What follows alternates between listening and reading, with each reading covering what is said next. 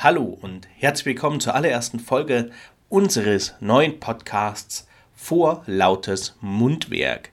Mein Name ist Markus Lehmann, ich bin der Gastgeber dieses Podcasts und freue mich, dass ihr heute einschaltet zur Folge, in der es unter anderem über Hacking gehen wird, über Piraten, über Linke, über Nazis in Sachsen und über viele, viele andere Themen die ich mit meinem Gast Christian Neubauer besprechen werde. Die Aufzeichnung erfolgte im Juli 2021 und diese Folge ist in zwei Teile eingeteilt. Die erste Folge, den ersten Teil hört ihr heute und äh, den zweiten Teil dann im kommenden Monat.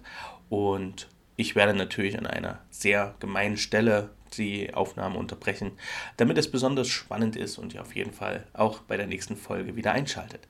Jetzt geht es aber erst einmal los. Ich begrüße meinen Gast Christian Neubauer. Hallo. Hallo Markus.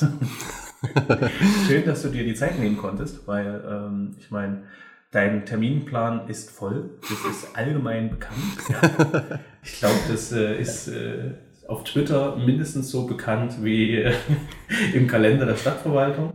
ähm, trotzdem versuchen es immer wieder Leute, sich einen Termin mit dir zu ergattern und ich freue mich sehr, dass es geklappt hat.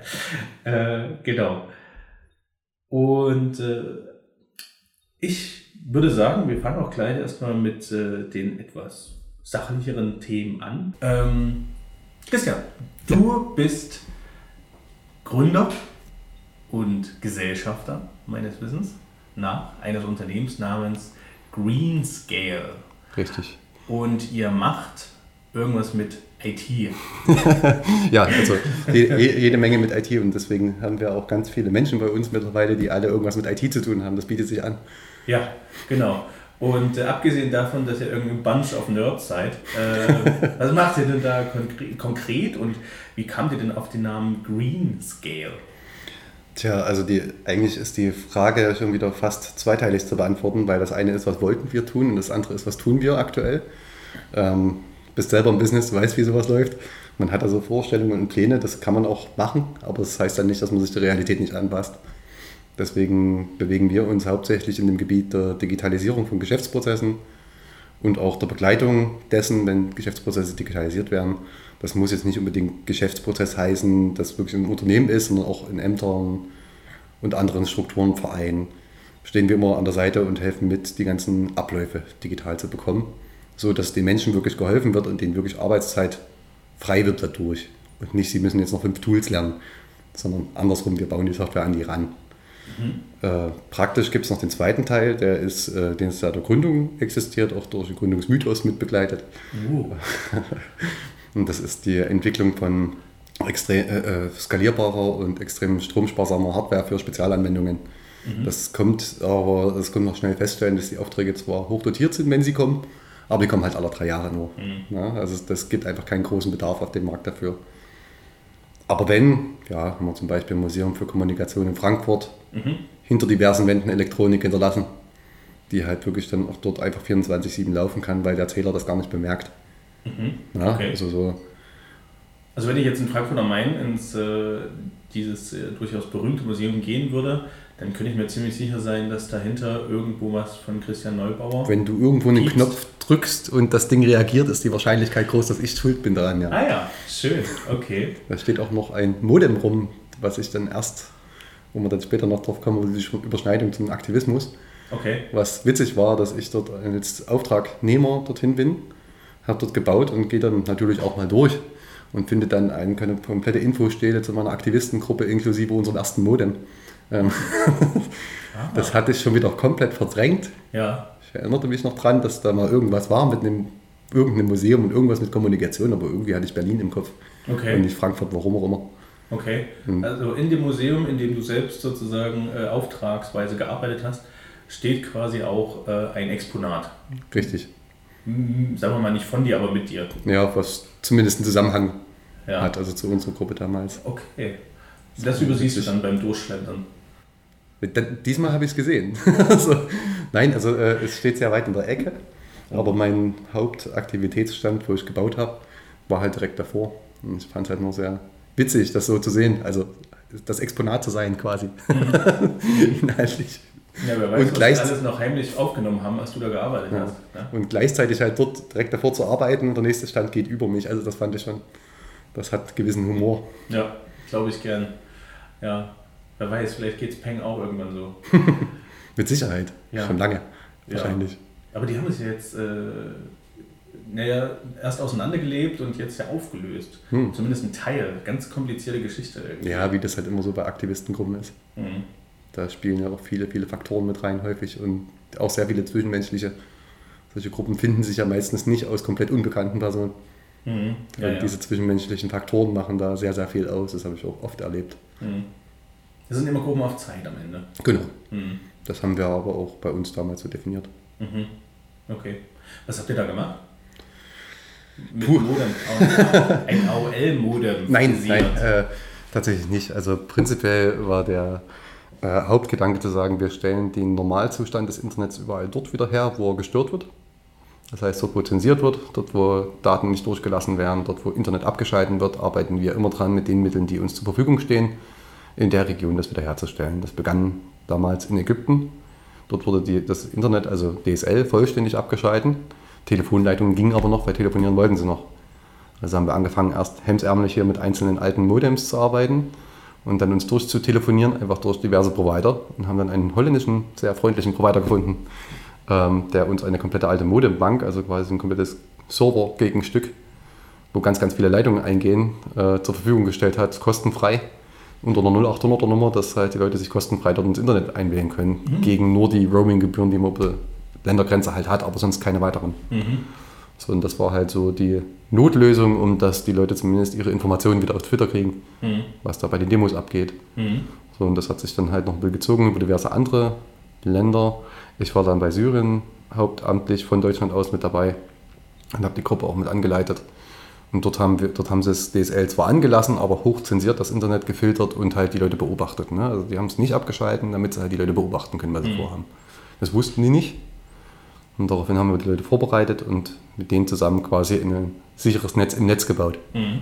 Genau, zu diesem hektivistischen Teil deines Lebens kommen wir auf jeden Fall später noch. Ja. Ähm, der ist ja auch, glaube ich, ganz wichtig. Äh, ich würde mal sagen, charakterbildend mindestens. Auf jeden Fall. Hat sehr, sehr viele Spuren hinterlassen. Und lebensprägend höchstwahrscheinlich auch. Ähm, aber jetzt sind wir gerade beim Thema lebensprägend, äh, deswegen wäre die Überleitung mir hier ganz lieb. Nämlich, ich würde sagen, was auch lebensprägend ist, ist in der sächsischen Provinzstadt aufzuwachsen. oh ja. Und wenn mich nicht alles täuscht, hast du wenigstens deine Jugend im, ähm, naja, schönen Döbeln verbracht. Also im Wesentlichen habe ich bis zu meinem 18. Lebensjahr in Döbeln und Umgebung gewohnt, ja. Und mich im Wesentlichen auch da aufgehalten. Es gab ein paar Unterbrechungen in Berlin und Leipzig. Aber die kann man im Wesentlichen ignorieren. Das heißt, die Hauptzeit war schon Döbeln, das mhm. stimmt. Und dort halt auch im Treibhaus e.V. und mhm. den diversen Antifa-Gruppen ringsherum unterwegs gewesen. Mhm. Treibhaus e.V. ist ja auch relativ bekannt, äh, teilweise auch über Sachsen hinaus, mindestens in der Szene, aber ich denke auch äh, schon ein Stück weit drüber hinaus. Ähm, was hast du denn damals gemacht? Also im Treibhaus selber anfangs wirklich bloß sowas wie ein bisschen mit Bardienst gemacht und weil das ein Kaffee unten dran, wo man sich treffen kann, ganz öffentlich und entspannt, wo Veranstaltungen stattfinden, habe Veranstaltungen mitgemacht, habe inhaltliche Diskussionen mitgemacht und natürlich dann später auch die Demo-Orga, wenn es dann wieder hieß, die NPD kommt. Mhm. Und die NPD, äh, die war, glaube ich, ein großer Faktor. Ja. Damals zumindest. Heute, Auf jeden Fall. Weiß nicht genau. Nee, damals war es ja noch so, also um 2000 rum war ja NPD noch richtig aktuell. Ne? Also die hatten ja wirklich noch eine wesentliche Anzahl von Mitgliedern und waren damals auch wirklich noch so diese, diese Klischee-Nazis. Ne? Also da kam dann halt wirklich der Vorsitzende mit Bomberjacke und Springerstiefeln und Baseballschläger vorbei. Ne? Und einer Maske, damit man nicht erkennt. Aber Ihr wusstet, wer sie wenn, Bei 15 Hanseln aus der Partei, die alle eine unterschiedliche Statur hatten, konnte man grob erraten, wer wer war. Ja. Mhm. Ja, das hat sich ja im Nachhinein auch bestätigt. Also Stefan Trautmann von der NPD damals hat das ja im letzten Jahr dann auch öffentlich zugegeben, dass er bei den Überfällen dabei war. Mhm. Ist ja jetzt verjährt, der Herr Konter. Mhm. Ne? Also kann nicht mehr dafür belangt werden. Aber er hat es äh, letztes Jahr dann öffentlich zugegeben, dass er bei diesen gewalttätigen Überfällen definitiv dabei war. Mhm. Das ist ja relativ easy, äh, das zuzugeben, wenn man nicht mehr dafür belangt wird. Richtig. Tut nicht besonders weh. Man kann sich vielleicht sogar eher noch einen Lorbeerkranz bei seinen Kameraden damit verschaffen. Richtig. Ähm, aber du hast gesagt, gerade schon gesagt, Überfälle. Äh, wie kann man sich das vorstellen? Ja, im Schnitt waren das Veranstaltungen, die wir äh, gemacht haben, halt im Café Courage und beziehungsweise da war ich ja wirklich immer bloß hilfsmäßig tätig. Ne? Also niemals irgendwie im Verein, immer nur dabei. Und ja, dann ging das dann halt los und knallte es auf einmal an den Türen und dann rannten da halt Nazis rein und warfen Dinge auf die Leute, die auf der Veranstaltung waren, meistens Flaschen und Steine. Tja, da hatten sie sich dann irgendwann darauf vorbereitet und eben dementsprechend reagiert, wenn das dann wieder vorkam. Und das Dümmste war halt, da war ich zum Glück nicht dabei, da sind relativ viele zu Schaden gekommen. Das Dümmste war halt wirklich eine Kabarettveranstaltung, weil das Treibhaus halt nicht nur das typische linke, linksgrün versiffte Zentrum ist, sondern es ist ein kulturelles Zentrum, das auch von der ganzen Stadtgesellschaft angenommen wird. Und da finden halt einfach mal Kabarettveranstaltungen statt, wie sie hier im Kabarettkeller stattfinden, einfach weil es keine anderen Räume gibt. Mhm. Ja. Und das war dann halt Altersschnitt 45 plus und da kam halt auch die NPD rein und warf Dinge und hat erst so nach einer halben Stunde gerafft, dass es eine ganz blöde Idee war. Mhm. Und das okay. ist ja gar nicht die bösen Linken sind, die da gerade sitzen. Mhm. Und haben halt wirklich Leute, erwachsene Menschen bis hin zu älteren Menschen getroffen dort mit Flaschen. Okay. Das hat denen natürlich dann direkt beschert, dass sie dann aus dem Parlament erstmal geflogen sind, mhm. weil sie die Stadtgesellschaft quasi angegriffen haben. Mhm. Ja. Wo das sonst immer so ein abstraktes Ding ist, naja, die Nazis, die greifen ja bloß Ausländer und Linke an. Und so haben es die Leute wirklich dummerweise am eigenen Leib erfahren, aber halt, das war dann der Effekt, dass die NPD erstmal für ein paar Jahre weg war in Döbeln. Mhm. Okay. Verstehe. Ähm, das heißt, so ein soziokulturelles Zentrum äh, geleitet von Menschen mit antifaschistischem, antifaschistischem Hintergrund. Richtig. Ähm, aber trotzdem in der Stadtgesellschaft als Ort akzeptiert und ja. auch. Äh, also gerade das Kaffee auf jeden Fall, das Kaffee unten. Mhm. So der Rest ringsrum, diese Räumlichkeiten oben, wo die Vereinsräume sind, das betraf jetzt die wenigsten. Maximal halt die Beratung für die Asylsuchenden, mhm. die natürlich dann kamen. Aber das sind, wie gesagt, alles Dinge, mit denen hatte ich im Wesentlichen nichts zu tun. Ich war in dem Dunstkreis unterwegs. Ne? Also ich habe mhm. da nichts organisiert. Ich dann, war halt in dem Dunstkreis unterwegs, war ja noch sehr jung mit 13, 14. Mhm. Ja, und, und jünger. Aber das war erstmal so der, der, die Sozialisation, der Einstieg. Mhm. Ja, auch damals von Heiko Hilger von den Linken, der da sehr, sehr, sehr gute Jugendarbeit gemacht hat. Mhm. Und äh, viele vermissen ihn auch heute noch, mhm. er nicht mehr da ist. Und der, der, hat dann wirklich mich dann auch mit, zusammen mit den Reden von Gregor Gysi überhaupt erstmal in die Politik angeführt. Okay. Ja, so bin ich überhaupt politisiert worden in der Zeit. Durch eben Treibhaus und die Linke ringsrum. Mhm. Schon. Okay. Ähm, jetzt hast du ja gesagt, das war viel so in deiner frühesten Jugend. Wie ging es danach dann weiter? Tja, da hatte ich erstmal zwei Jahre überhaupt gar keinen Bock auf irgendwas mit Politik, weil mir das alles nach den Erlebnissen und auch so aus dem Freundes- und Familienumfeld, wo auch sehr viel Politik unterwegs ist, war mir das immer eine Zeit lang zu viel. Und bin dann erstmal raus, also vor zwei Jahren. Und habe eigentlich dann nur Musik gemacht. Also bin wesentlich mit der Band rumgezogen und wir haben Auftritte gemacht, wir haben Festivals mit organisiert, kleine, also mini, ne? Mhm. so auf Dörfern so mit 20 Bands max. Genau, um dann halt zwei Jahre später wiederzukommen, dann auch wieder sehr aktiv zu werden. Und dann fand ja auch schon der Wechsel nach Chemnitz statt und damit die Gründung der Piraten in Chemnitz. Das ging dann relativ fix alles Schlag auf Schlag. Okay, in welchem Jahr sind wir da jetzt? Um das mal kurz. Muss jetzt mal nachrechnen. Also mit 18 nach Chemnitz gezogen, mit 21 die Piraten gegründet. Von 88 gerechnet.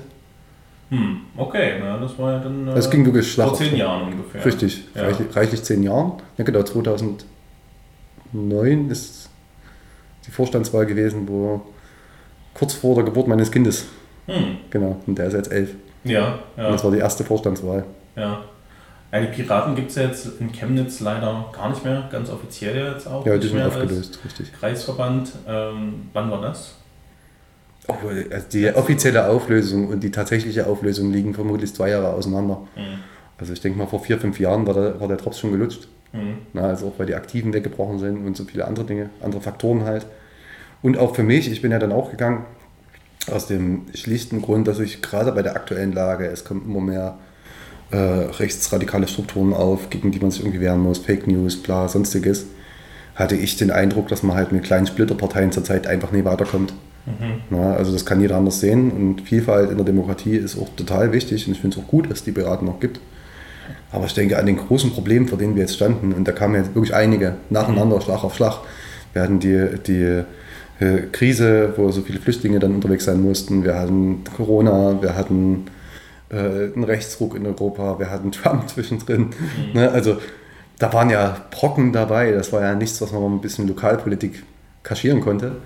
Und da habe ich gedacht, gut, okay, da bringt das halt wirklich nichts, äh, jetzt gerade sich da auf so eine Kleinparteien und so Spezialthemengebiete zu stürzen, da Kräfte zu bündeln, wenn die Problemlagen gerade ganz andere sind. Mhm. Und so bin ich ja dann zum Linken gewechselt und das war auch so ungefähr der Zeitraum vor zwei Jahren, wo sich dann ganz erledigt hat, auch offiziell bei den Piraten. Mhm. Ja, dann, die waren ja schon kommissarisch geführt eine Weile. Ja, ich bin jetzt mal, ne, ich muss ja immer auch irgendwie gerecht werden, ein bisschen vorlaut. Hm. Und über diesen ganzen Problemen thront ja der Klimawandel. Und äh, leider war meine Wahrnehmung der Piraten auch oftmals so, außer eine Diskussion, ob Atomkraftwerke ja oder nein, gab es keine großen Beiträge zu diesem Thema Nö. seitens der Piraten. Piraten ist keine Klimapartei, das ist, also habe ich das auch früher nie gesehen. Ähm, ich habe mich fast geärgert, dass bei vielen Sachen da Programmpunkte dazu kamen, wo wir überhaupt gar keine Kompetenzen hatten. Also zumindest keinen, den ich kannte in meinem Umfeld. So, und ich mich immer darauf gestützt habe, gesagt habe, okay, wir schaffen nur Programmpunkte, von denen wir auch Ahnung haben. Hm. Na, dann bleiben wir halt, wir werden nie eine Volkspartei sein, hm. die alles abdecken muss, dann lasst uns doch Spezialpartei bleiben. Das ist in bestimmten Bereichen dann konterkariert worden und halt durch feingranulare Programmpunkte ersetzt.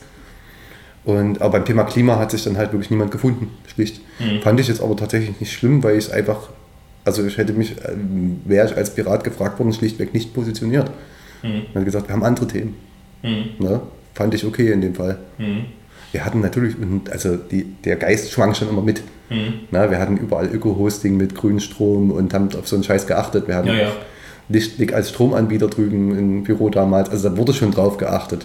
Hm. Und auch bei Verpackungen, beim äh, Druck von Plakaten hatten wir später dann auch die Papierplakate und all sowas. Aber ähm, das war halt nicht nach außen kommuniziert. Mhm. Weil es einfach hätte absurd gewirkt, fand ich. Also wir waren so ein, auch so ein Nerdhaufen, der sich halt mit Freiheitsrechten, Menschenrechten und Internet auseinandergesetzt hat nach außen. Und dann kommen wir auf einmal mit Klima, also es wäre unseriös gewesen. Mhm. Ja gut, andererseits muss man sagen, dieses Piratennetzwerk, was ich damals, damals, muss man ja mittlerweile sagen, ja herausgebildet hat. Es sind zwar viele gegangen, aber im Laufe der Zeit sind die prominenten und auch profilierten Menschen ja trotzdem oft geblieben. Also Marina Weißband zum Beispiel ist relativ prominent und zu den Grünen gegangen. Oder ähm, zu den Linken tatsächlich auch. Also da gibt es einige. Ja, genau. Andere sind ja. zu den Linken gegangen. Ich soll sogar ein paar Leute geben, die zur SPD gegangen sind. Ja, ja ähm, mit Sicherheit. Ja, verrückt. Nee, finde find ich tatsächlich gar nicht so abwegig, weil die Piraten rein, was das betrifft, die, äh, hätte man sie jetzt gar nicht ganz eindeutig sehr weit links verorten können. Hm.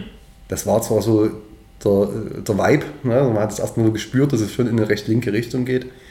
Aber von den Menschen, die dort aktiv waren und gerade in der Form einer basisdemokratischen Partei, wo das Programm sich auch von Jahr zu Jahr ändern kann, ja. weil einfach die Basis anders abstimmt, ähm, waren da schon die Bandbreite da von sagen wir, sachte konservativ bis Hardcore links. Mhm. Ne? Also Hardcore links verstehe ich jetzt nicht unter Dinge anzünden, sondern äh, sich mit wirklich viel, viel Nachdruck dafür einsetzen, dass alle gleichberechtigt werden und so weiter mhm. und so fort. Und das heißt Prio zu setzen.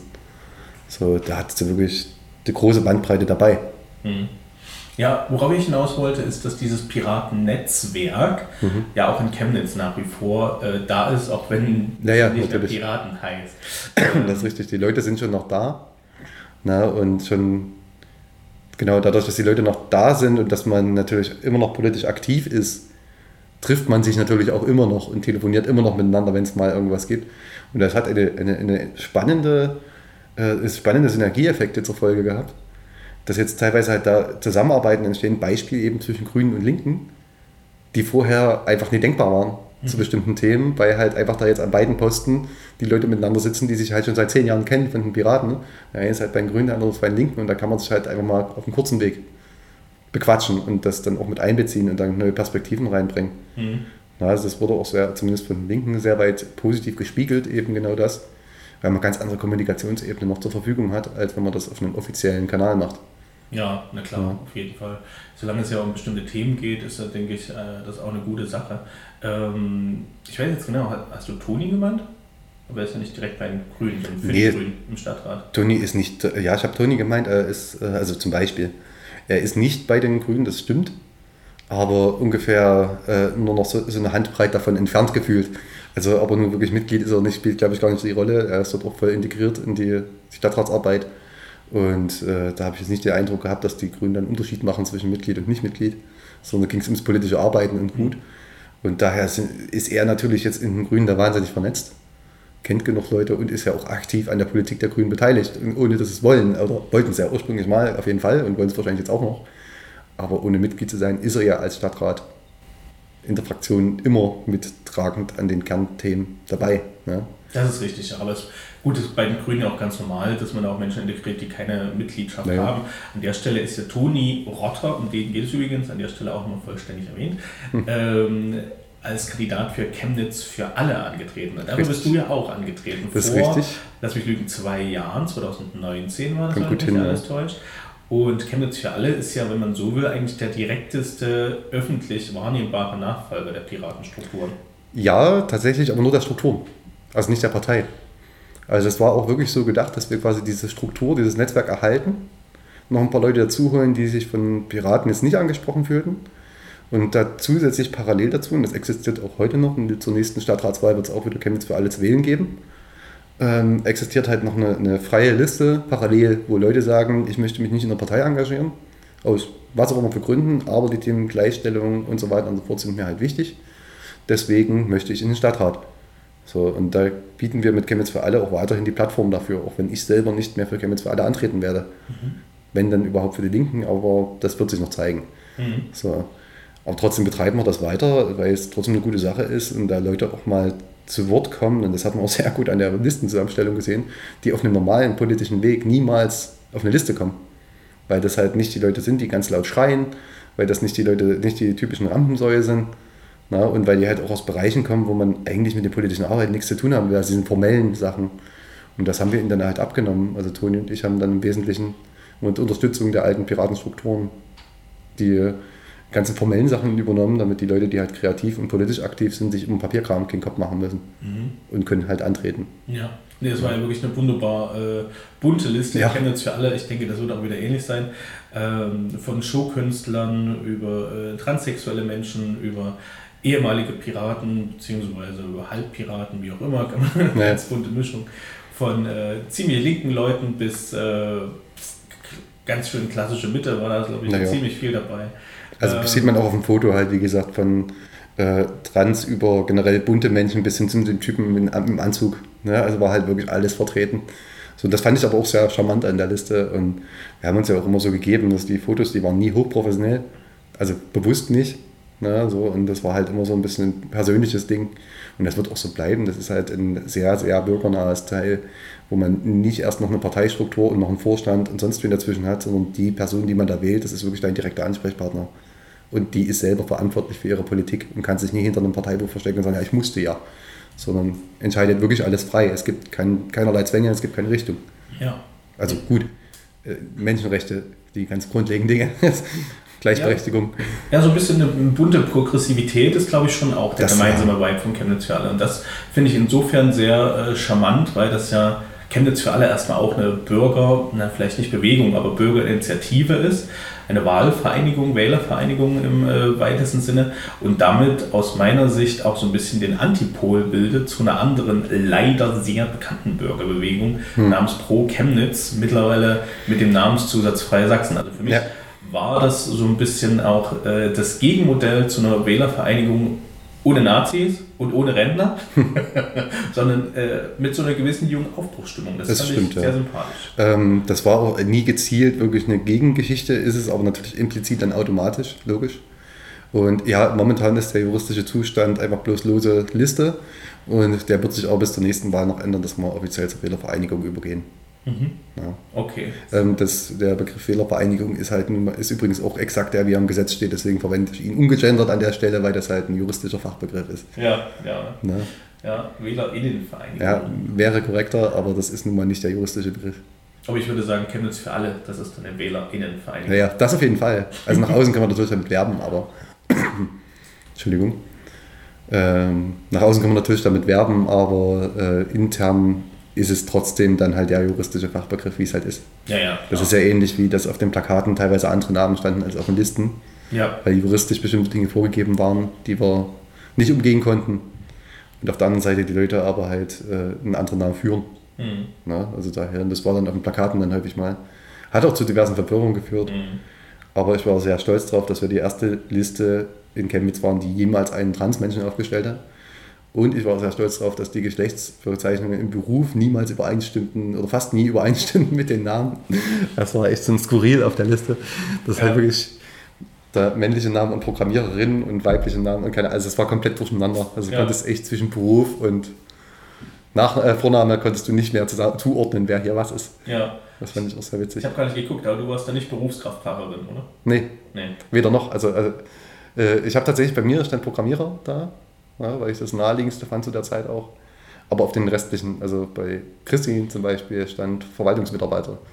Und sowas. Also das, das hat sich komplett gemischt. Ja. So die Endungen stimmten nie, nie wirklich überein. Das war sehr witzig. Schön, okay. Gut. Ähm, jetzt sind wir aber auch schon bei äh, dem politischen Wandel dann hin, sozusagen. Äh, ich will es jetzt mal so sagen, von den Piraten zu Chemnitz für alle und von dort dann zu deiner jetzigen politischen Heimat, der Linken. Ja. Ähm, Nicht ganz, aber also korrekterweise muss man sagen, dass Chemnitz für alle wirklich ein Seiten Sidekick-Projekt ist und dass es keinen Übergang zu den Linken darstellte. Aber äh, ja, im Wesentlichen schon. Also dieses, die, die Überlegung zu den Linken zu gehen, die hat hat zwei Jahre gedauert. Ja, also da, wo Piraten noch lief, habe ich schon zwei Jahre lang überlegt.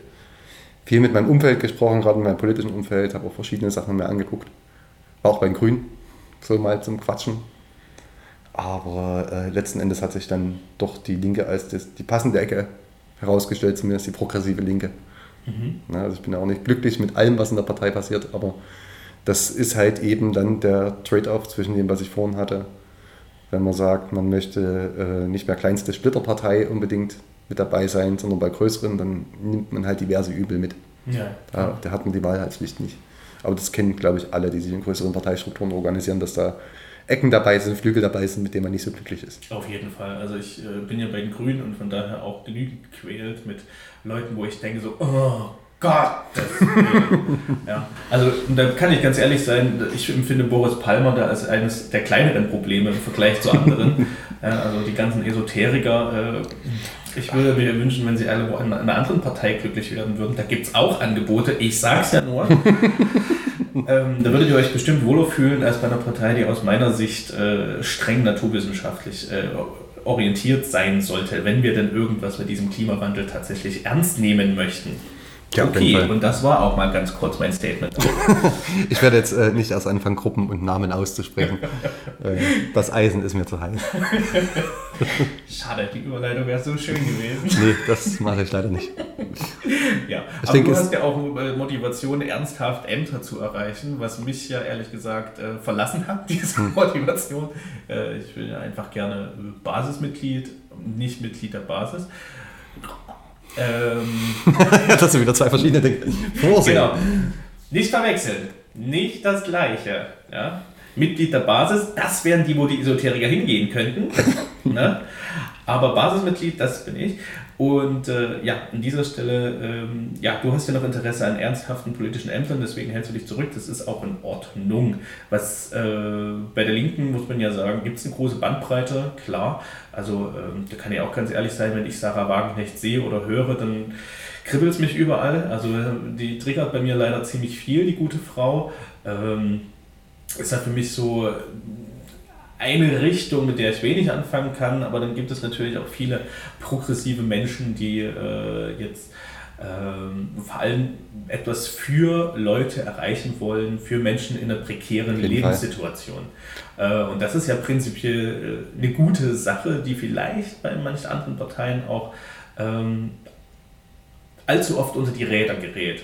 Das Was ist denn stimmt. dein Selbstverständnis als linker Mensch, lang- linker politischer Mensch? Also ich denke, der, der Punkt, ähm, wirklich allen Menschen ein ordentliches Leben zu ermöglichen, ist schon der Kernpunkt erstmal. So, davon gehen ja viele, viele, viele andere Forderungen ab. Also davon kann man ja vieles ableiten. Das fängt halt mit der Gleichberechtigung von der Frau, beziehungsweise halt dann auch mit, später dann noch äh, LGBTQIA Gleichberechtigung spielt da ja alles mit rein, weil es soll ja jeder ein angenehmes Leben haben. So, wenn man das mal ganz grob fasst. So, und demnach ist eigentlich alles, was in die Stoßrichtung geht, mein Selbstverständnis der Linken. Ne? Also da geht es das und äh, dazu gehört eben auch die, zumindest die andere Wege, progressivere Wege mitzudenken, die auch strukturell was an der, am ganzen System des Staates verändern könnten. Ne? Und das ist halt so ein Ansatz, den halt viele, viele Parteien, und da ist halt gerade die SPD, bei der ich auch zum Gespräch war, so weit davon weg, an dem System irgendwas zu ändern. Also viele, viele Parteien eben ab der SPD und rechtswärts wollen halt nur mit dem System arbeiten und nicht daran was ändern. So, und das ist halt das, was die Linken wirklich für mich komplett unterscheidet von allen anderen. Weil ich von vornherein sagen, ja, wenn es halt nicht passt, dann ändern wir das halt. So, wo ich bei den Grünen durchaus noch Potenzial sah, aber das ist nicht mehr so auf dem Schirm. Das ist nur noch so eine Option, also so eine letzte Option und bei den Linken ist das halt voll im Programm drin. So, ja, ja, wir stellen fest, dass mit dem ÖPNV in privaten Händen funktioniert halt nicht, dann verstaatlichen wir halt wieder, wie es vorher war. Das hat besser geklappt. So, einmal auch so einen Ansatz zu fahren, ohne dass man jetzt sagt, wir wollen die Geschichte zurückrollen, das ist ein ganz anderes Thema. Aber solche Ansätze werden von vielen anderen gar nicht erst bedacht. Also die sind undenkbar, beziehungsweise äh, dürfen nicht mal ausgesprochen werden, weil dann wird es schief angeguckt. Mhm. Und das fand ich halt bei den Linken sehr sympathisch, dass man da halt an der Stelle noch offener ist, auch mal nochmal komplett andere Wege zu überlegen. Mhm. Ja. Hat aber vielleicht bei anderen Parteien auch mitunter was bei, äh, mit Gesichtsverlust zu tun. Also so eine SPD, die jetzt sagen würde, nee, ÖPNV verstaatlichen wir, alles geil, würde ja bedeuten, dass sie öffentlich zugeben, ja, das, was wir die letzten 20 Jahre gemacht haben, hat halt nicht funktioniert. Richtig. Ne? Das kommt ähm, natürlich das ist ja was, äh, und das äh, meine ich mit so einem leichten Augenzwinkern, davon ist die Linke ja von dieser Last weitestgehend befreit. Ja, de, de, das Glück hat man als dauerhafte Oppositionspartei, dass man halt nie wirklich äh, zur Rechenschaft für Entscheidungen gezogen werden kann. Man kann sich ja immer rausreden.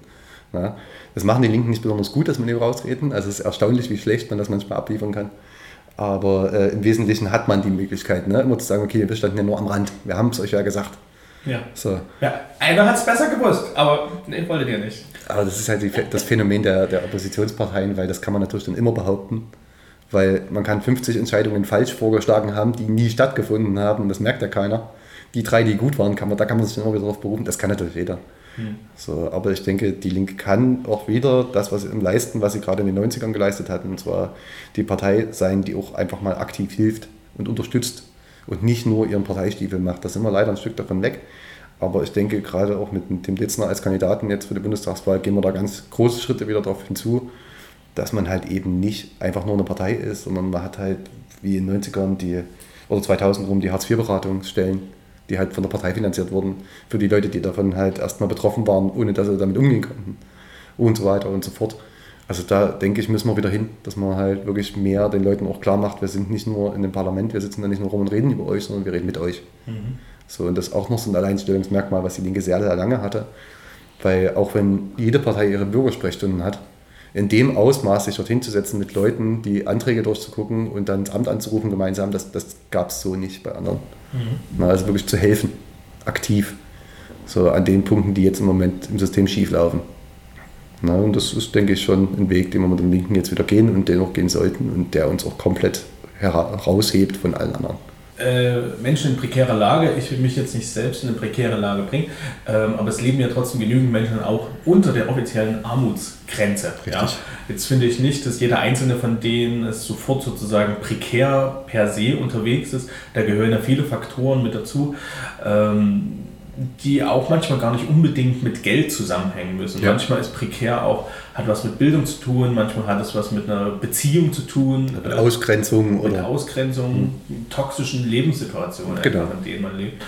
Ähm, und das finde ich prinzipiell eine gute Sache, zu sagen, okay, man denkt wieder stärker über Menschen nach, die äh, eben nicht im gleichen Maße, Maße gesellschaftlich teilhaben können wie mhm. weiße Männer ab 30. Das fängt ja schon. So wie wir. Bei, ja, ja, wir, wir, sind ja sowieso unglaublich privilegiert und ich ja. weiß das auch von mir selber. Also ich bringe das auch meinem Kind immer mal wieder bei, dass wir unglaublich privilegiert sind. Weil ich meine, wir müssen uns keinen Kopf über die Wohnung machen. Wir haben eine wunderschöne Wohnung mit Terrasse hier an Brühl, die ist zwar nicht groß, aber schön. So, und haben einen kurzen Arbeitsweg. Wir können äh, uns Dinge leisten, die wir gerne haben möchten.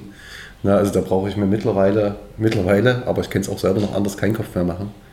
Und ja, prekär ist äh, ein sehr, sehr weites Feld, aber das stimmt schon, dass es so, dass der Kern, die, die Kernidentität der Linken schon ist. Also gerade der, der Linken nach der PDS. So, ähm, weil es gab ja noch diesen Wandel über die PDS zur Linken hin, da ist ja nochmal viel passiert. So, und da sind viele alte Zöpfe noch abgeschnitten worden, wenn auch nicht alle. Und das ist wirklich so die Kernidentität, auf den Menschen zu gucken, die, sich halt den Kopf zu machen. Da fängt das in Chemnitz zum Beispiel ja schon damit an, wenn halt die Bibliothek im Hackert zugemacht wird. Und die Leute einfach nicht die Kohle haben, um jeden Tag mit dem Bus da reinzufahren. Weil das halt so viele Haltestellen sind, dass sie eigentlich immer eine Tageskarte brauchen. Mhm. Ja, also sie schaffen es nicht in einer Stunde. Das heißt, es sind pro Tag halt 5 Euro knapp, die die berappen müssen. Und das ist für jemanden, der halt 450 Euro im Monat hat, sind 5 Euro jede Menge. Ja. Ja, das sind mehr als 10 Prozent äh, mehr als ein Prozent seines, seines Einkommens, die er für eine Busfahrt ausgeben. Da muss ich mal ins Verhältnis setzen. Ne? Also wie viel Prozent deine, deines äh, Gehaltes gibst du für ÖPNV aus? Also das ist dann schon, oder für, für Auto oder für Fahrrad oder keine Ahnung, wenn du das mal durchrechnest, dann wirst du nie bei einem Prozent ankommen. Mhm. Ne? Weil das, also im Monat. Ne? Und das ist dann schon absurd, wenn Leute mit so einem geringen Einkommen sich das leisten können sollten, was selbst Leute, die die Kohle hätten, nie machen. Mhm. Ja? Und daher war es auch ganz gut, dass dann in Zusammenarbeit entstanden ist, dass wir äh, die Bibliothek da draußen zum Beispiel wieder im Wiedercenter wieder öffnen konnten. Mhm. Damit eben die Wege wieder kurz gehalten werden.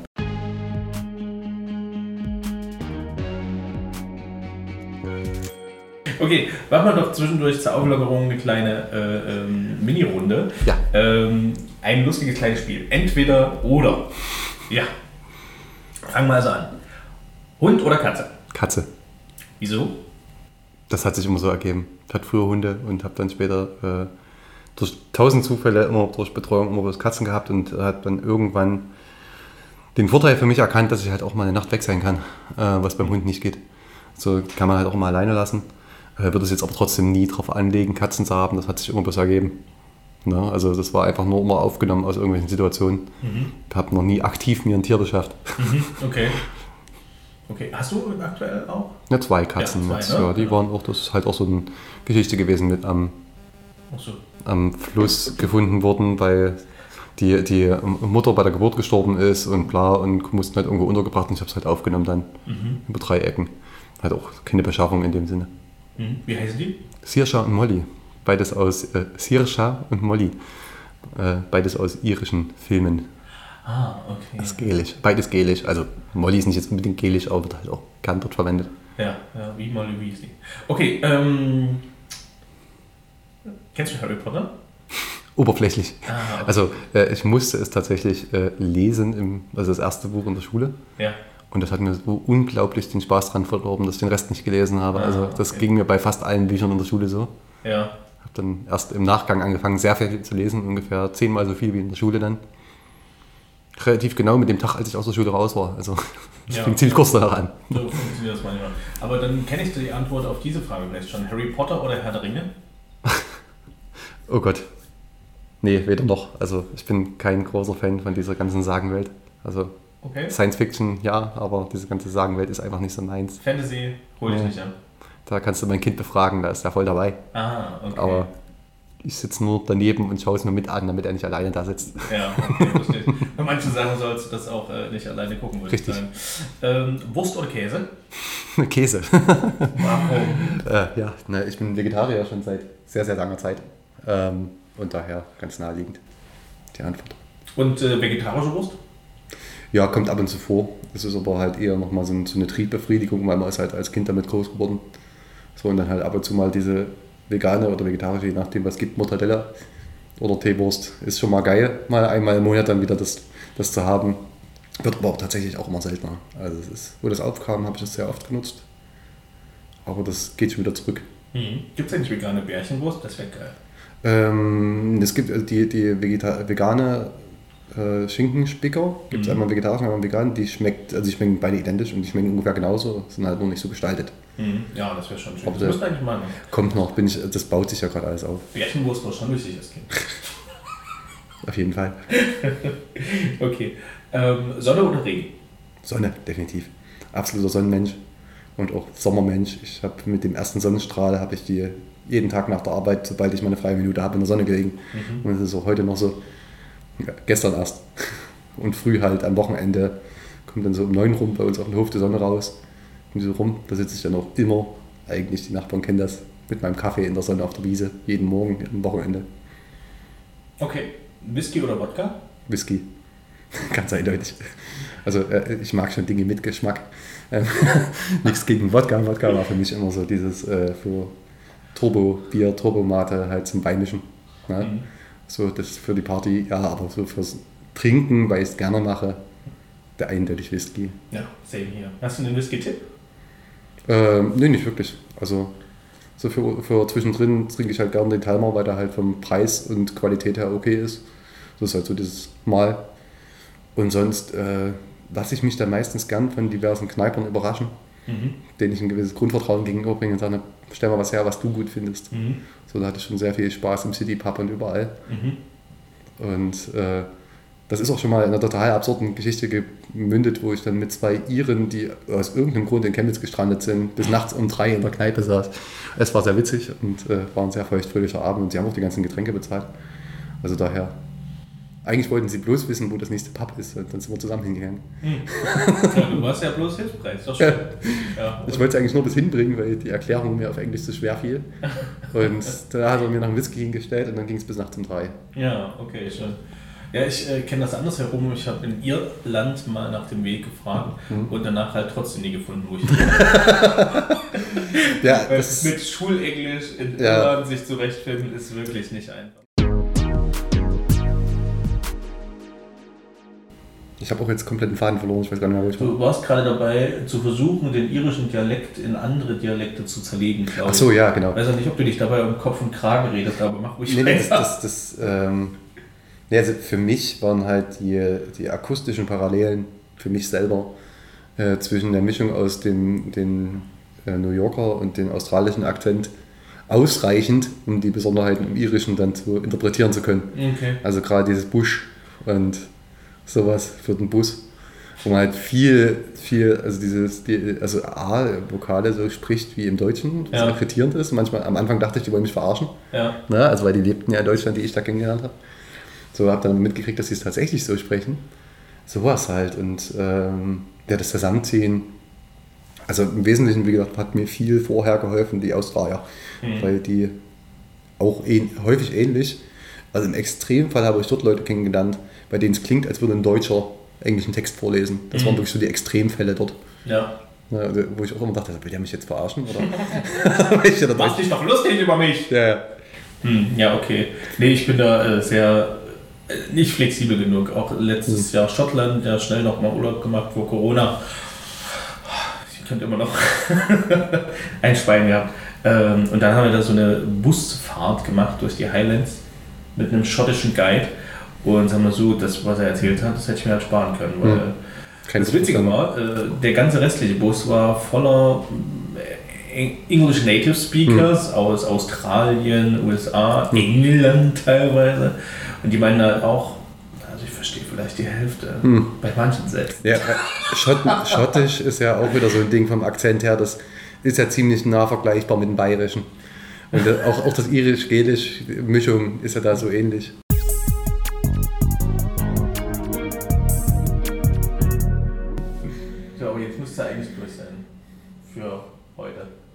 Na, gucken wir mal. Ah, ich nenne schon sie Carrie.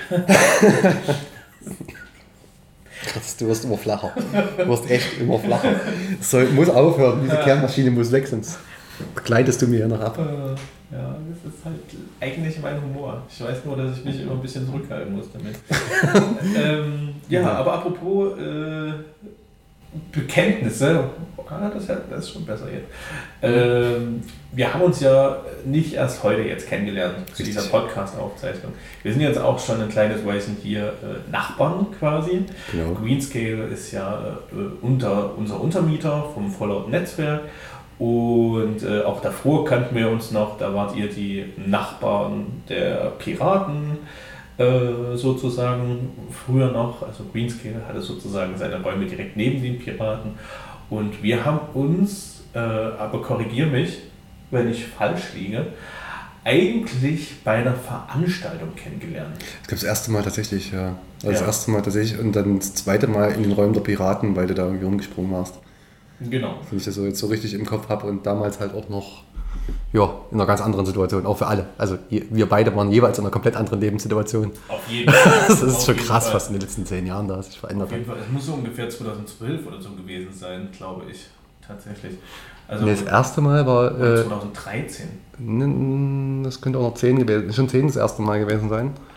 Nee, äh, das kann nicht sein, weil nee, ich habe Ben erst 2000. Achso, nee, warte mal. Ich habe Ben erst 2012 kennengelernt. Ja, dann wird es 12, 13 sein, ja. Ja, zur Erklärung, Ben ist sozusagen äh, erstens unser gemeinsamer Bekannter hm. und zweitens rein zufällig der Mitgründer mit mir vom vorlauten Netzwerk hm. ähm, und war früher selbst einst Pirat. Ähm, hat sich aber auch keine Augenklappe äh, zugelegt. Ähm, genau, also es muss irgendwie 2012, 2013 gewesen sein. Ja, genau. Kommt hin, ja. Damals war der Grund, glaube ich, eine Veranstaltung von einem gemeinsamen Fernbekannten, der äh, aus Syrien nach Chemnitz geflohen ist, weil er dort verfolgt wurde als Blogger und journalistisch tätiger Mensch. Richtig. Genau. Ja. Hast du ihn auch Hast du ihn bei der Veranstaltung kennengelernt? ich habe ihn tatsächlich bei der, also ich habe ihn vorher schon mal geschrieben gehabt, eben aus dem Aktivismus-Kontext. Ähm, da wir aber zum Beispiel dann politisch ideell, also nicht schlimm, aber politisch ideell sehr weit auseinandergehen in vielen Punkten, haben wir dann nicht großartig miteinander zusammengearbeitet. Ich finde aber immer noch sein Wirken ganz gut und habe immer versucht, das ein bisschen, wenn mir es möglich war, zu unterstützen. Na, da mal Kontakte herzustellen und so weiter. Aber wir haben uns tatsächlich dann nie irgendwie gefunden miteinander. Das war halt einfach, das passte nicht. Ja, ja. Das ist auch okay. Wir haben auch leider den Kontakt nicht äh, beibehalten können. Aber wie gesagt, das ist ja auch prinzipiell nicht schlimm. Ich hatte ihn ja sozusagen als, als journalistisch tätiger Mensch kennengelernt für den, äh, das 371 Stadtmagazin zu dem Zeitpunkt, ähm, nebenberuflich, genau. Ja, und dann haben wir uns genau bestimmt mal getroffen im. In den Geschäftsräumen der Piraten, weiß nicht. Geschäftsräumen, genau. Das erste Mal länger war dort, ja. Genau.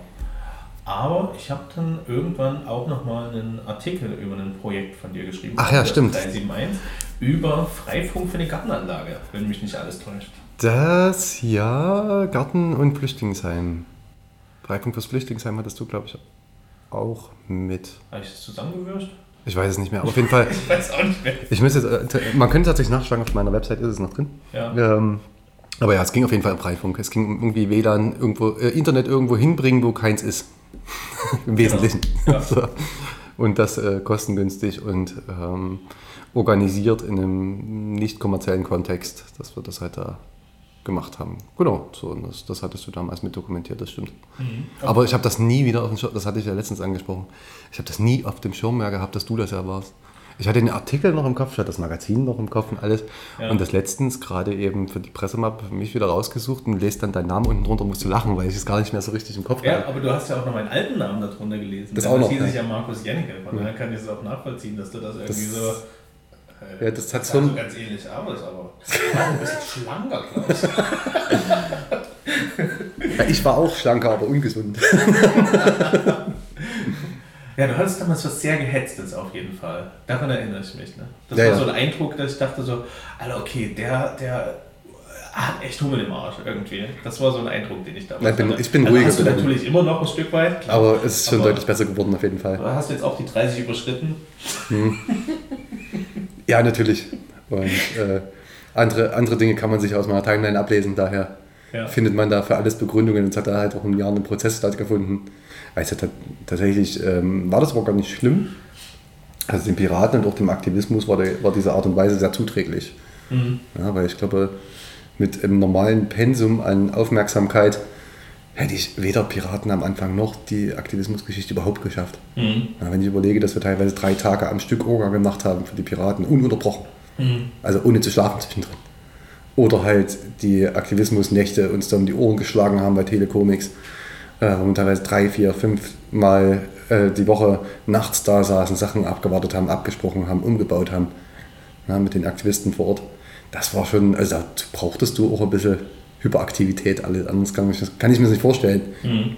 Und wenn ich mir den restlichen Dunstkreis, es gab ja zwei Treffen, einmal in Nantes und einmal in Berlin von Telecomics, wenn ich mir die restlichen so angucke, könnte man vermuten, dass diese Eigenschaften auf alle zutreffen, weil die alle so sind. Also wirklich, die Diani, die man immer noch dreimal fragen muss, was sie eigentlich gerade gesagt hat, weil sie 70.000 verschiedene Informationen innerhalb von 15 Sekunden runtergespult hat.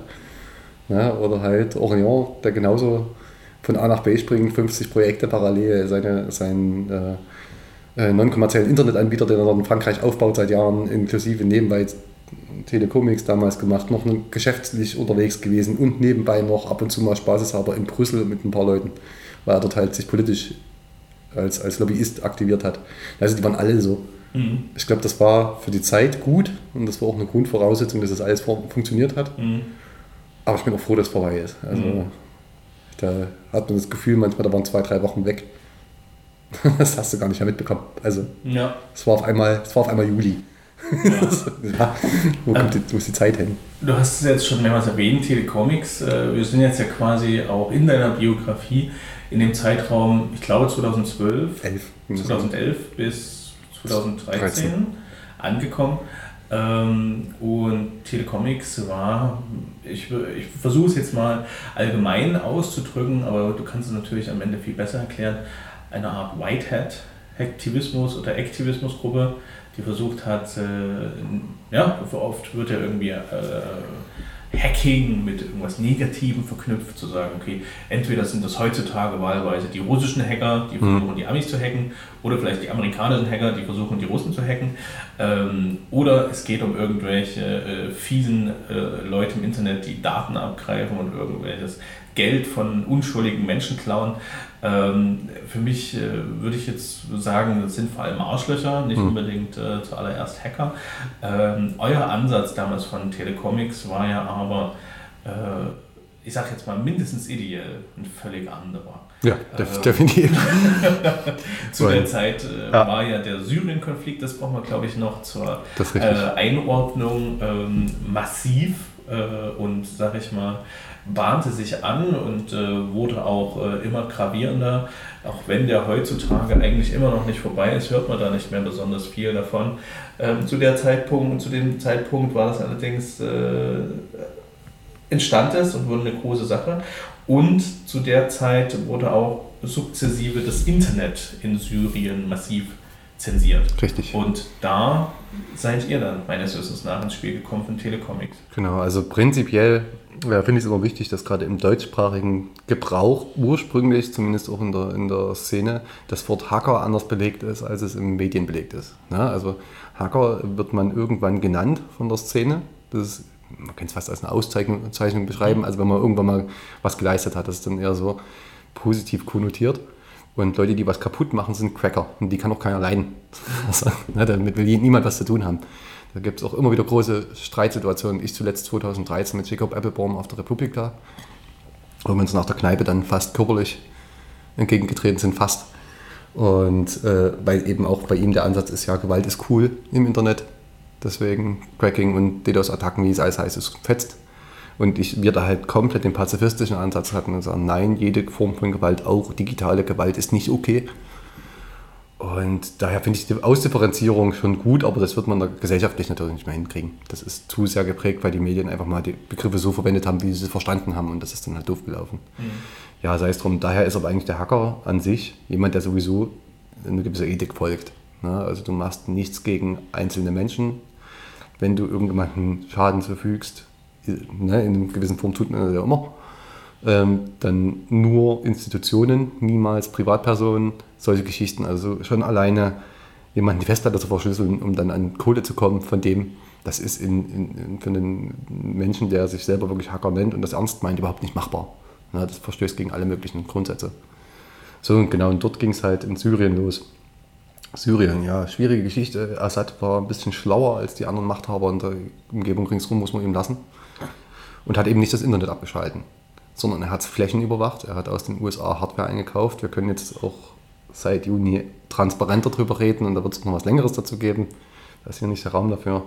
Aber im Wesentlichen wurden da halt aus diversen westlichen Ländern Gerätschaften eingekauft, um letzten Endes Menschen zu ermorden oder zumindest in ihrem Leben so stark einzuschränken, dass sie eigentlich keine Chance mehr in dem Land haben.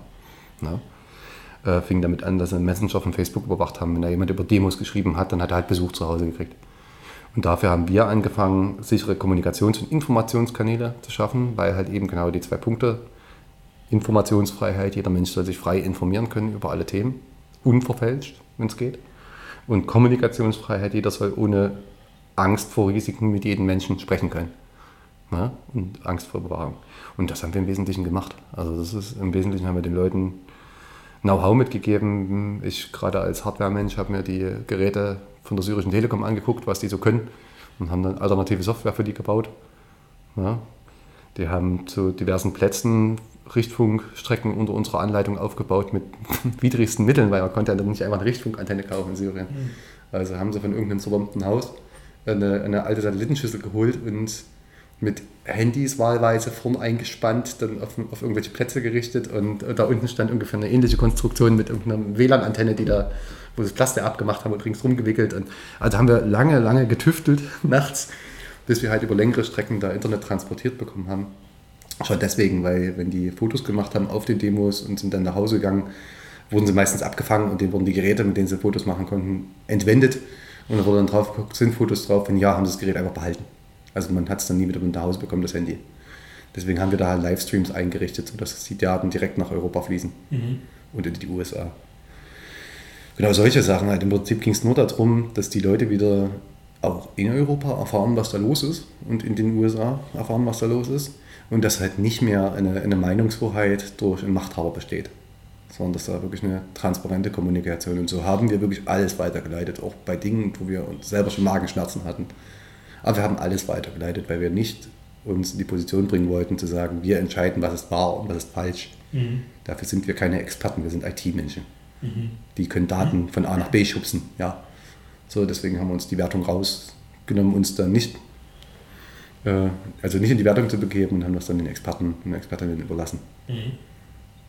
Ja. Genau, so war im Wesentlichen, was da passiert ist.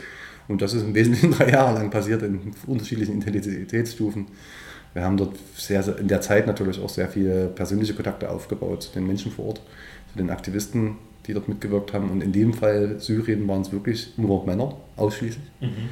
weil das halt auch gesellschaftlich dort noch echt schwierig war. Das war eine einzige Frau dabei und die kam aber nicht aus Syrien. Okay. ja, so die äh, ist als Kind damals schon aus Tunesien geflüchtet mit ihren Eltern und weil sie halt in der Gleichberechtigung aufwachsen wollte und na, also auch die, das Kind sollte halt als Frau gleichberechtigt aufwachsen und das ging dort nicht. Und ist nach äh, äh Frankreich und später dann nach, nach England geflüchtet mit den Eltern und sprach daher Englisch, Französisch und diverse arabische Dialekte muttersprachlich. Mhm. Das war natürlich unglaublich hilfreich. Mhm. Na, also, ohne sie hätten wir da viele, viele Dinge gar nicht machen können, weil die Kommunikation einfach nicht funktioniert hätte. Mhm. Na? Wie kann man sich das vorstellen? Ähm, ist sie auf euch zugegangen oder seid ihr auf sie zugekommen? Also wie, wie kam überhaupt die Verbindung zustande nach Syrien? Man kann ja da nicht einfach mal sagen, okay, ja Telefonbuch, ich rufe mal den Erstbesten an. Das ist tatsächlich alles ein bisschen absurd und sie ist jetzt gar nicht so über die Syrien-Geschichte dazugekommen, sondern irgendwie anders schon mal zu uns gestolpert, weil sie es interessant fand. Aber zu den Kontakten kommen, das war tatsächlich ein Problem. Mhm. Weil eben, ja, Telefonbuch anrufen, wir waren uns sicher, wir hatten das auch in anderen Bereichen erlebt. Wir waren uns sicher, wenn wir irgendjemanden direkt kontaktieren, ist er am nächsten Morgen tot oder zumindest im Gefängnis. Mhm. Oder beides. So. Also konnten wir niemanden persönlich kontaktieren, auf einem Weg, der offensichtlich war. Ja, und dann haben wir die, die ersten Versuche oder ersten Gehversuche, die wir da gemacht haben, waren dann halt, wir haben einfach allen Hotels zum Beispiel einen Fax geschickt. Okay. Mit den Kontaktinformationen zu uns, ohne die direkt anzusprechen. Mhm. Nach dem Motto, wenn es jemanden interessiert, gebt den Zettel halt weiter, macht eine Kopie. Ne? Mhm damit, also wir haben ja auch nie intransparent arbeiten können dadurch, wir mussten ja immer alles public machen. Mhm. Hatten halt einen riesengroßen strategischen Nachteil gegenüber der Regierung, mhm. weil wir nichts im Heimlichen machen konnten. Aber wir haben dann irgendwann unseren Vorteil draus gemacht. Also wir haben dann wirklich alles so öffentlich gemacht, dass es sich nicht mehr leugnen ließ. Mhm. Auf der anderen Seite, ne?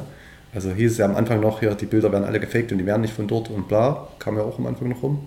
Aber das ließ sich dann am Ende nicht mehr leugnen, dass die tatsächlich von dort stammten und dass da wirklich ein Netzwerk existiert, weil wir halt alles so public gemacht haben. Mhm. Und der zweite Schritt, den ich dann später auch nochmal weiter, äh, also technisch aufdrösle in den nächsten Monaten für die Leute, die es interessiert, ist, wir haben im Wesentlichen ein Drittel des, des kompletten Internets dort übernommen und über unsere Server umgeleitet. Okay. Und haben allen dieselbe Webseite präsentiert, wo wir es irgendwie hingekriegt haben. Mhm. Wir haben alle eine Startseite gekriegt, Achtung, dein Internet wird überwacht, also auf Englisch und Arabisch folgendermaßen, falls du dich für Demokratie einsetzen möchtest und nicht dabei draufgehen, melde dich hier. Mhm. Einfach mal auf gut Glück. Mhm. Das und heißt, bei dem Drittel war wahrscheinlich auch eine gute Anzahl an Leuten dabei, die sagten so, äh, ja, Assad ist groß, Assad Klar, ist toll. Auf jeden äh, Fall. Und wer mir das schickt, der gehört jetzt aber äh, mindestens an den nächsten Baum gehängt wo sie keine Möglichkeiten dazu hatten, weil wir uns nicht in Syrien auffallen. Mhm. So daher ja, und das natürlich, also wir haben auf jeden Fall im Nachgang auch Fotos gekriegt, wie das auf Schaufenstermonitoren zu sehen war oder mhm. in Internetcafés eine komplette Reihe einfach nur noch diese Website angezeigt hat. Mhm. Na, also da haben wir auch Fotos dann bekommen. Internetcafés waren ja zu der Zeit, als sie nicht weggebombt waren, dort noch ein ganz übliches Ding. Mhm. Na, das, da hat nicht jeder einen Rechner zu Hause. Ja. So Handy ja, Handy haben sie alle, aber Rechner ist nicht bei jedem. Deswegen sind die viel in Internetcafés gegangen. Mhm. Und ja, wenn im Internet, also die Internetcafés hatten wir vollständig übernommen. Na? Ja, die sind ja auch relativ public, also kann ja, ja. gut jemand über Schultern gucken. Ja, macht ja nichts. Okay. Weil wenn es alle, alle dasselbe angezeigt bekommen, ja. das war keiner mit Absicht. Also kann der Leute über die Schulter gucken und sagen, okay, jetzt haben es alle gesehen. Ja, okay. Also, na, also es war halt kein, kein Mensch adressierbar. Das war mhm. uns halt wichtig. Ja, und dann haben sich tatsächlich ein paar gemeldet und ein paar waren sicherlich vom Geheimdienst haben wir uns aber auch keinen Kopf gemacht, weil wir haben, wie gesagt, alles öffentlich, wir haben auch jeden Bauplan, alles, was wir gemacht haben, öffentlich äh, dokumentiert, bis auf die Einbrüche, die wir dann, also die, die wirklich, wo wir es im Internet umgeleitet haben oder wo wir aufgedeckt haben, das war auch noch ein großer Punkt, dass diese US-Hardware dort eingesetzt wird, um Hitlisten zu erstellen. Mhm. Also um direkt äh, Mordlisten, also Hitlisten ist ein Fachbegriff aus, der Mil aus dem Militär und heißt direkt, das sind quasi Abschusslisten die wurden dann automatisiert von US-amerikanischer Hardware erstellt, wer dann als nächstes zu sterben hat, mhm. aufgrund von Algorithmen. Mhm. Ne? Okay. Äh, durch die Firma Blue Code damals, die wollten uns auch echt ans Leder, als wir das veröffentlicht haben. Und haben damit allen versucht, also selbst Datenschutz, haben die versucht, uns zu verklagen. Mhm. Total absurd. Okay. Also die Bude, die quasi gegen jeglichen Datenschutz verstößt, mhm. um Analysen zu machen, die Packet Inspection, die jede Nachricht mitliest, hat uns wegen Datenschutz äh, verklagt, mhm. weil wir die IPs ihrer Geräte veröffentlicht haben. Okay. das ist schon absurd. Also ist, so, ist nie bei irgendeinem Gericht gelandet dann am Ende, weil keiner sich zuständig fühlte. Das ist der Vorteil als internationaler Aktivist. Und bis da mal das zuständige Gericht gefunden ist, mhm. ne, ist meistens die Sache schon hinüber. Und ja, genau, das war dann ein großer Deal, wo wir dann die ganzen Akten offengelegt haben, dass tatsächlich entgegen eines Embargos, das die US-Präsidentschaft selber installiert hat und mit allen vereinbart, ist auch mit allen NATO-Partnern ist vereinbart, dass solche Hardware nicht an Syrien verkauft werden darf. Und die USA hat es einfach gemacht mit dem teilstaatlichen Unternehmen. Mhm. Na, also da hat die USA selber Geld mit dran verdient als Staat. Mhm. Nicht nur Steuern, sondern wirklich als Teilhaber. Also komplett den Leuten auch ins Gesicht gelogen an der Stelle. Mhm. Also selber noch das auf den Weg bringen, dass keiner mehr mit den handeln darf und dann mit den handeln. Ja, das ist schon eine miese Nummer.